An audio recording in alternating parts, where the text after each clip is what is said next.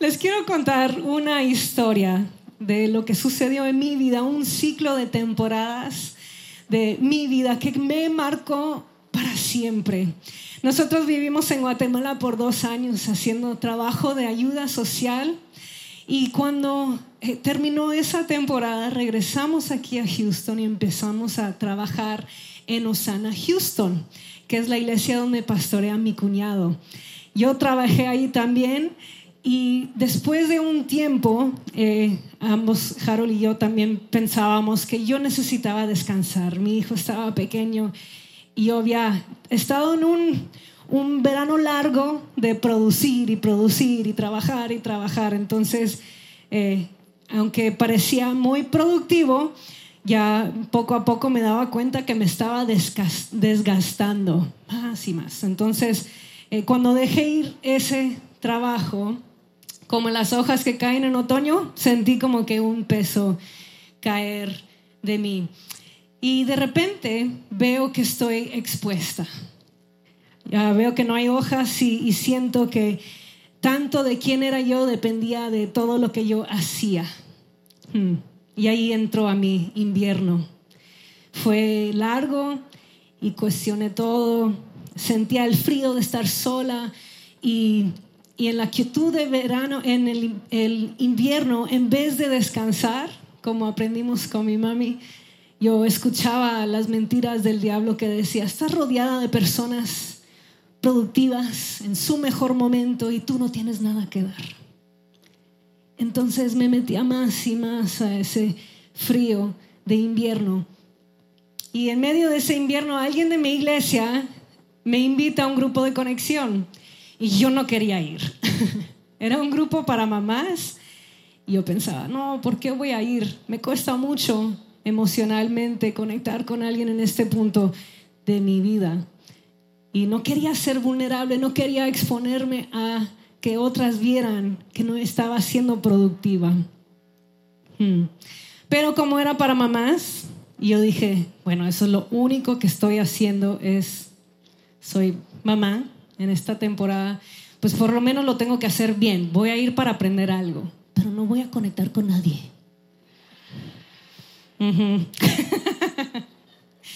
Ay, Señor. No quería exponer mis deficiencias, pero no había entendido que dentro del contexto de las relaciones es donde encontramos nuestra libertad.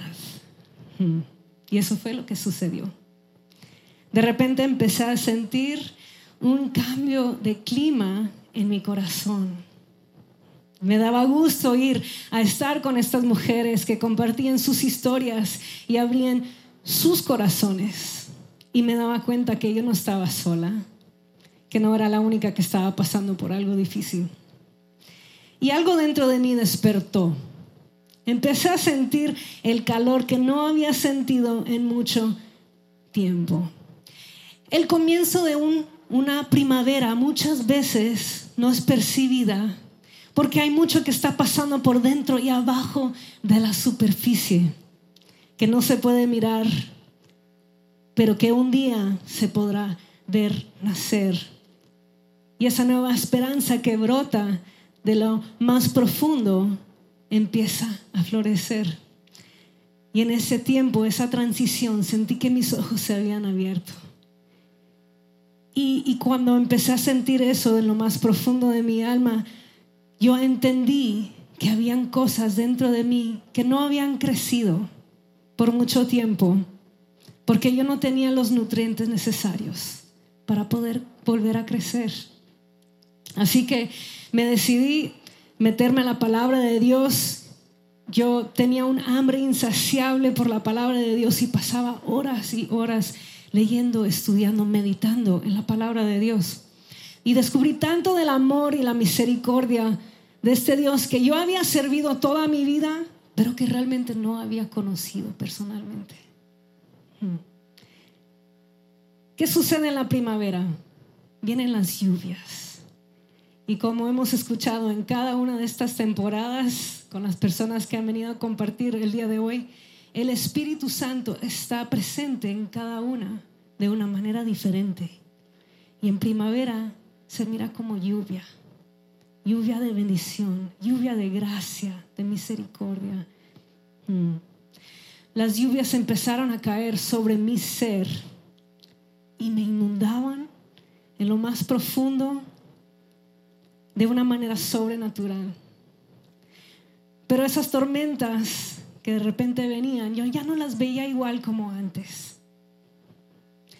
Mientras esas aguas caían sobre mí, mi alma se, sentía lavada del peso de mi pasado, el peso de mis inseguridades, mm, el peso de falta de perdón y el peso de querer hacer más por el hecho de sentirme o verme productiva.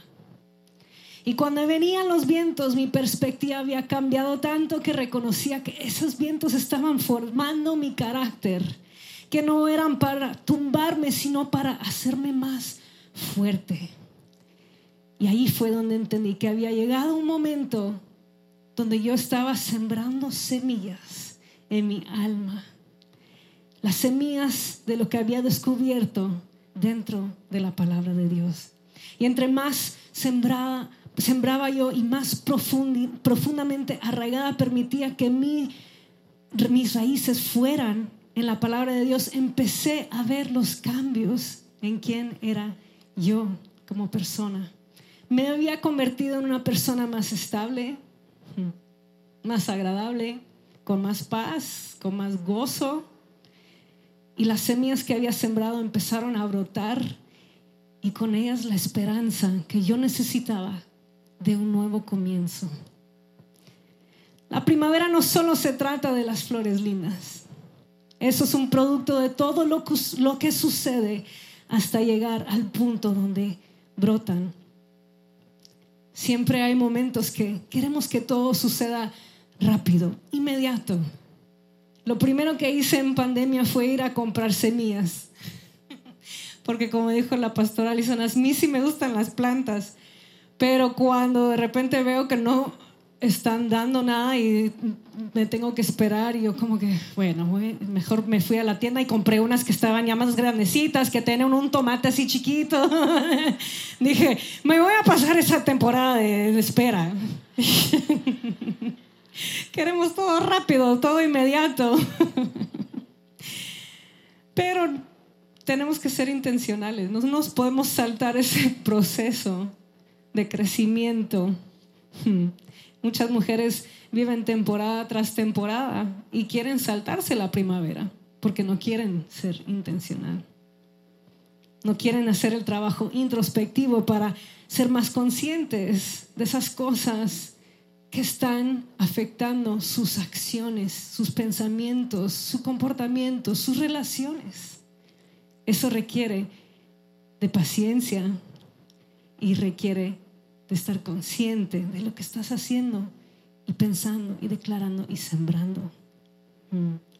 Muchas mujeres se estancan en un invierno y no llegan a su primavera, ni se dan cuenta que han permitido que su alma se quede en esa temporada año tras año.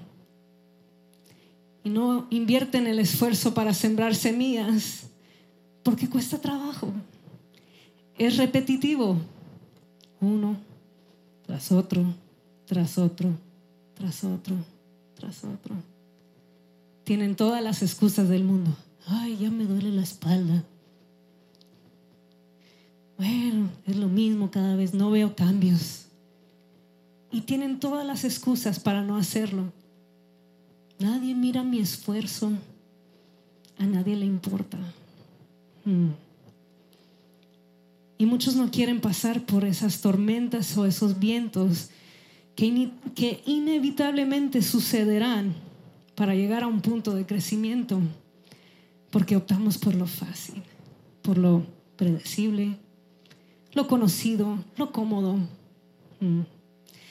Escuché de un lugar que crearon unos científicos donde querían estudiar la naturaleza y sembraron un montón de plantas de todo tipo debajo de un domo. Querían crear un lugar, un ambiente controlado, donde no habían insectos, no iban a haber bacterias, cosas que entraran para afectar y querían ver cómo reaccionaban estas plantas. Y parecía ser un lugar perfecto donde todo funcionaba bien. ¿Y saben lo que pasó? Llegó el punto para que los árboles que daban fruto dieran su fruto y todas empezaron a caer al suelo. Todas, ni una pudo dar fruto en ese lugar. Descubrieron que sin los vientos y sin las tormentas, esos árboles no habían formado raíces profundas y no podían aguantar el peso del fruto. Hmm. ¿Cuántas veces le hemos pedido al Señor, Señor, ponme en una mejor situación? Cambia esto, cuesta mucho, ya no puedo, yo no puedo hacer X, Y o Z. Y el Señor te dice, no, tú sí puedes. Y necesito que pases por ese tiempo difícil porque vas a salir mejor y vas a poder cargar el peso de la fruta que viene y la cosecha que viene. Hmm. Cada viento que sopla es necesario para profundizar. Los vientos pueden sacudirte, pero no te van a tumbar, te están fortaleciendo. Y cuando viene la lluvia, Claro que te va a mojar, pero está restregando lo más profundo de tu ser para que tú puedas crecer mejor. Y te va a refrescar en maneras que no puedes ver y formar tu carácter para lo que ha de venir. No permitamos que nuestra falta de productividad hmm, nos convenzca que siempre viviremos así. Busquemos entrar a una primavera y hacer el trabajo profundo que requiere nuestro ser para prepararse para la cosecha que viene. Dios nos creó de una manera en que podamos soportar mucho, especialmente como mujeres. Tenemos hijos, ¿qué es lo primero que pasa? Ya no puedes dormir, soportas mucho. Tenemos que salir a trabajar, y regresar a la casa y aún así lavar la ropa. Tú aguantas mucho. Hay mucho que hacen las mujeres que la otra gente no ve. Dios te creó con una fuerza interna. Ahora es tiempo que tú la descubras. Él ya comenzó la obra en ti y la temperatura ahora está cambiando. Me encanta en Apocalipsis 21, 4 al 5 dice, Él les secará toda lágrima de los ojos y no habrá más muerte, ni tristeza, ni llanto, ni dolor. Todas esas cosas ya no existirán más. Y el que estaba sentado en el trono dijo, escuchen, miren, hago nuevas todas las cosas. Eso es lo que representa la primavera en tu vida. Y el Señor ya comenzó algo dentro de ti. Yo sé que, como ya han dicho las otras aquí, a veces es difícil percibir eso de cambio de clima cuando vivimos en una ciudad que es bipolar y puede tener las cuatro estaciones en un día. Especialmente en esta temporada te despiertas y sales y tienes que ponerte el abrigo y de repente a la hora de almuerzo dices, ah, ya me lo puedo quitar y luego ya para las cuatro estás como que, ok, ya, ya llegó el verano otra vez. Pero cuando has estado en un invierno profundo en tu ser, tú sabes y se anota cuando ya se está acabando. Puedes sentir ese cambio de clima. Entonces, hablemos de cuatro pasos prácticos que vas a tomar en tu temporada de primavera. ¿Están listas? ¿Sí? Ok, la primera es despierta. Todos digan, despierta. Lo primero que tienes que hacer para comenzar esa época de primavera es reconocer que Dios está haciendo algo nuevo en ti. Dios está haciendo algo nuevo en ti. Hay señales de esperanza a todo tu alrededor. Romanos 13, 11 dice, despierten, porque nuestra salvación ahora está más cerca que cuando recién creímos. Despierta tú que duermes, que ya viene tu primavera. No me escucharon, despierta tú que duermes, que ya viene tu primavera, viene la esperanza de un futuro que Dios ha preparado para ti. Ahora se van a reír de mí, pero puse algo en mis notas Y me sucedió esta mañana. Ay, ¿cómo es el Señor que me, eh, me recuerda que es por su misericordia? Yo puse aquí, me ha pasado en más ocasiones que una que se me olvida poner alarma y voy despertando despacito como suelo hacer. Y cuando veo el sol digo qué hora es y cuando miro que es exactamente la hora que tenía que estar saliendo de mi casa, ahí es cuando me siento súper despierta. Me pasó esta mañana.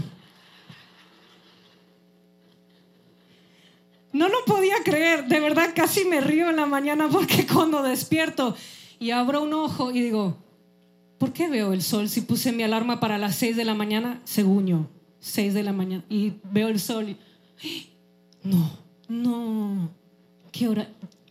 Agarro mi... 8, no, yo tenía que estar ahí a las 8. Me sucedió esta mañana.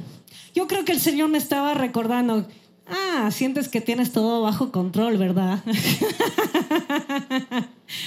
Despierta tú que duermes. Cuando me pasa, ahí sí me siento bien despierta, como que ahí sí voy corriendo, me baño más rápido, me maquillo más rápido, todo sucede más rápido, porque estoy bien despierta, yo sé dónde tengo que estar y no estoy en ese lugar. y nuestro despertar en una nueva temporada eh, para primavera tiene que ser así, no puede ser gradual, te tienes que levantar de una vez y empezar a ver el cambio que Dios está haciendo a tu alrededor. Ese avivamiento espiritual comienza con primero reconocer tu necesidad por Dios y su presencia en tu día a día y luego tiene que venir con arrepentimiento inmediato. Inmediato. Tienes que dejar atrás el pasado. Tienes que pedir perdón. Tienes que soltar todo ese peso que antes cargabas para poder entrar a esa primavera y florecer de la mejor manera. Así que en tu espiritual, despierta y declara, Estoy viva y Dios tiene planes de bien para mí, para darme un futuro y una esperanza. Estoy viva y Dios tiene planes de bien para mí y no de mal para darme un futuro y una esperanza. Y cuando estés espiritualmente despierta, ahí estarás lista para echar mano a la obra. Porque hay un requisito de ti durante esta temporada y es sembrar. Punto número, número dos es siembra. Primero despierta y luego siembra. ¿Qué vamos a sembrar? La palabra de Dios es una semilla. Primera de Pedro 1.23 dice, pues ustedes han nacido de nuevo y no de una simiente perecedera, sino de una simiente imperecedera por la palabra de Dios que vive y permanece para siempre. Hmm. Ahora, una semilla no puede hacer nada si no es sembrada. Tiene todo el potencial, tiene poder esa semilla, pero primero vas a tener que sembrarla en tu mente y tu corazón si quieres ver el fruto de lo que Dios puede hacer en ti. Y una semilla parece ser pequeña, pero lo que produce siempre es mayor de cómo comenzó. Esa es la esperanza que tenemos, que podemos sembrar un poco dentro de nuestro corazón y saber que va a traer un buen fruto. Mm. Ten paciencia.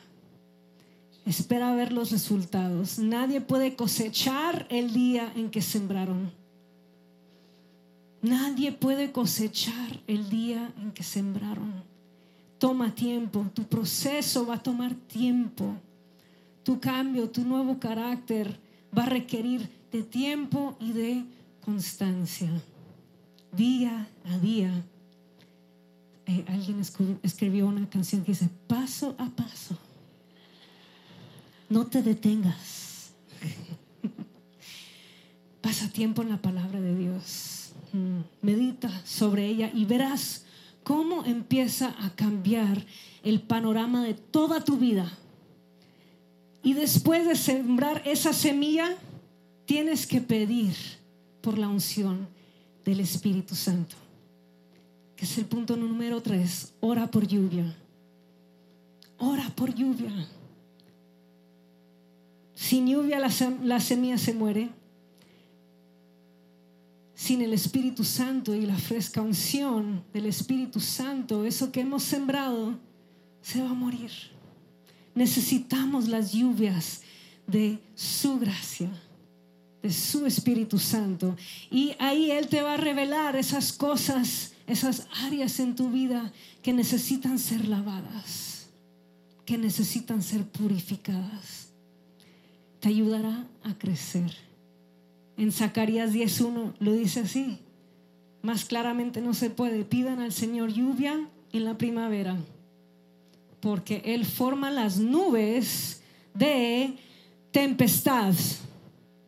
Pausa ahí. E, esta oración de repente no es tan agradable cuando leemos la parte que dice, Él forma las nubes de tempestad. No es agradable, pero es necesario. Y Dios lo manda.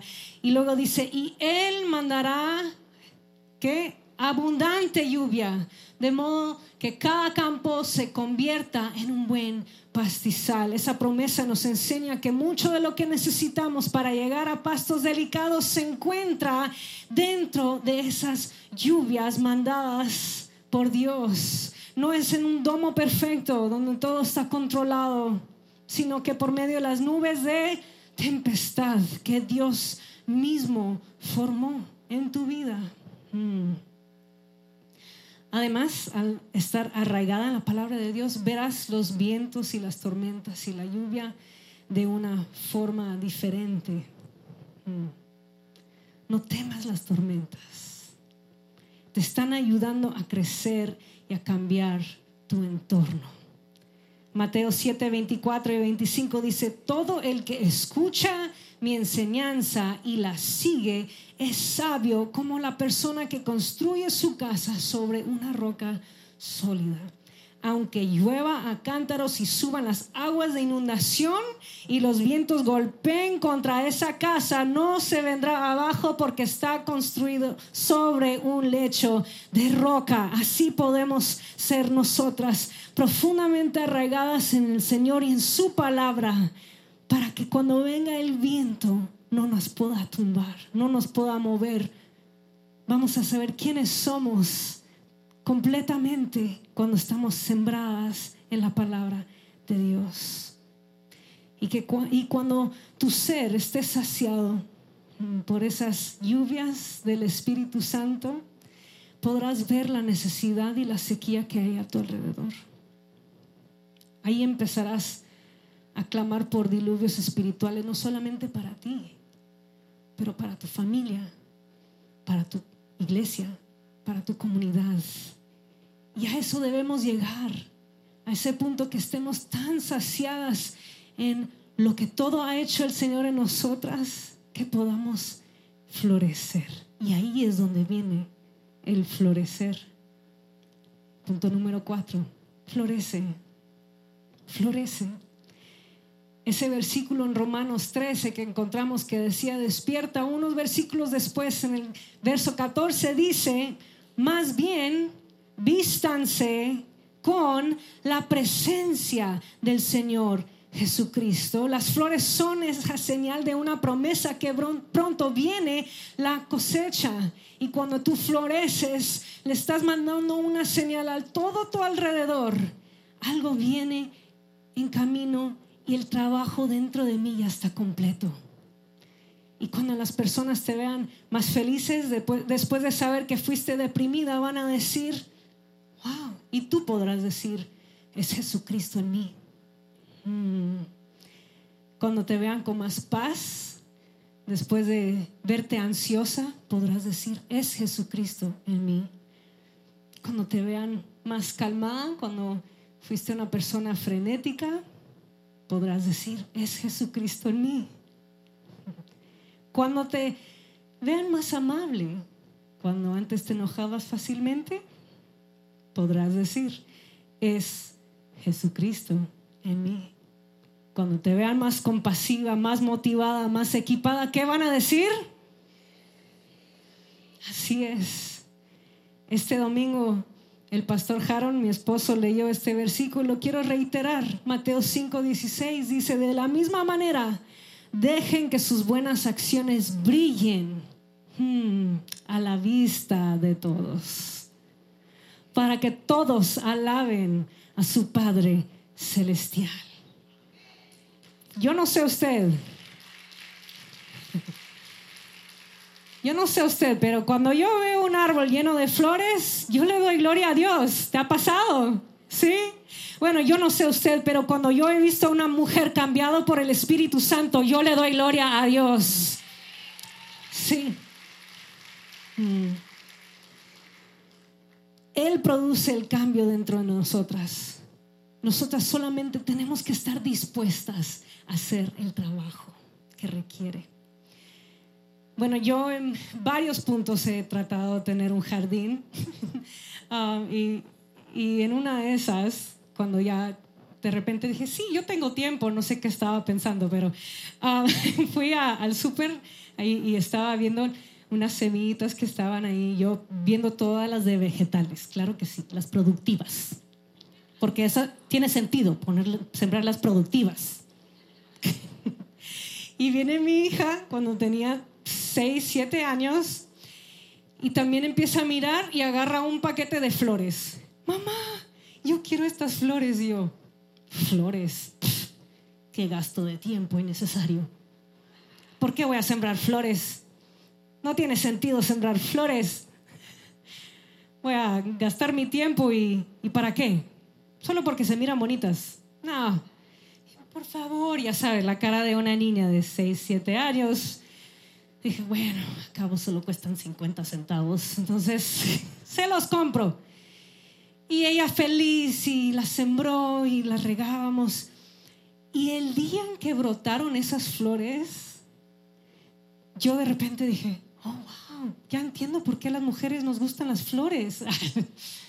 Era hermoso, se llenó todo el, área de, florecitas pequeñas, grandes, diferentes colores. Me, me encantó. Y de repente me di cuenta que, que los vegetales estaban más grandecitos que el año pasado. Y cuando empecé a observar y veo abejitas en las flores, yo, ah, ya entendí, ya entendí. Las flores están atrayendo algo necesario para que haya una mejor cosecha. Hmm.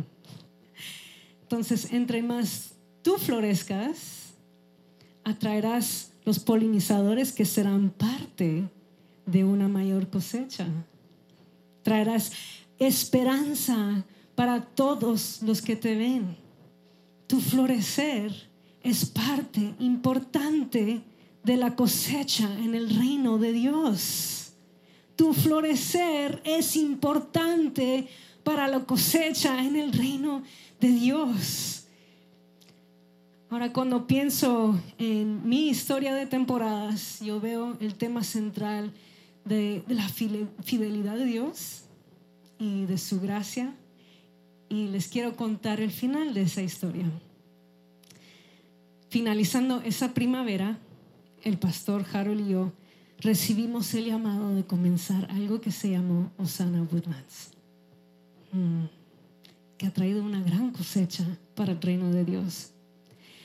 Pero yo entiendo que eso, eso no hubiera sido posible para mí, entrar a ese verano llamado Osana Woodlands, sin haber pasado por esa primavera, donde yo dejé que algo despertara dentro de mí en el contexto de relaciones, donde sembré semillas en lo más profundo de mi ser de la palabra de Dios, donde permití que todo fuera lavado dentro de mí, purificado, examinado, sacudido, donde empecé a crecer y luego a florecer y caminar libre realmente de mis inseguridades, de mi pasado. Y descubrí lo que era vivir con plenitud de gozo. Y esa puede ser tu historia. Mm. Esa puede ser tu historia. Cuando pensamos en estas cuatro temporadas, tenemos que darnos cuenta de algunas cosas, unos principios. Ninguna temporada fue creada para ser eterna. Todas llegan a su punto de cambio. Ninguna temporada debe ser omitida. Cada una es necesaria para nuestro crecimiento, para ver a Dios trabajar dentro de nosotras de una manera diferente. Cada temporada es necesaria para nuestra formación y nuestro bienestar. Y cada cambio de temporada debe ser acompañada de un cambio de corazón. Yo espero que el día de hoy hayas abierto tu corazón a lo que el Señor hoy te quiere hablar acerca de esa temporada que tú estás viviendo el día de hoy. Y estas temporadas pueden ser algo que pasa en un mes, quizás un año, quizás muchos años. Pero piensa un momento en qué temporada estás de la vida. Examina tu corazón y pídele al Señor que te enseñe qué es lo que debo hacer para llegar a ese cambio de temporada, si es necesario, o quizás hay algo que tiene que suceder todavía en esa temporada de tu vida. Me gustaría tomar un tiempo para orar, para que podamos reflejar en todo lo que hemos escuchado el día de hoy y poder pedirle al Señor que nos ayude a reconocer en qué punto estamos. Señor, ¿qué sería de nosotras si no nos hubieras rescatado? ¿Qué sería de mí? Mm. Señor, yo pido que podamos reflejarte bien en cada temporada.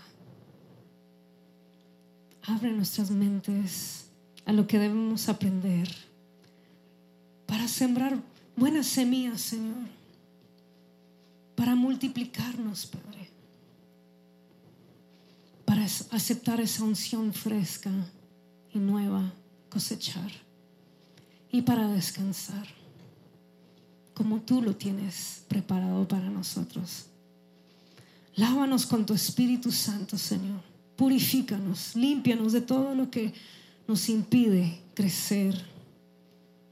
Ayúdanos, Señor, a crecer, a tener raíces profundas, a depender de tu Santo Espíritu. Mm. Ayúdanos a florecer, a brillar la luz de Jesús, para atraer a más personas que conozcan de tu gran amor, Señor. Que por medio de nuestras acciones, nuestras palabras, podamos honrarte y glorificarte, Señor, con todo lo que somos. Examínanos, Señor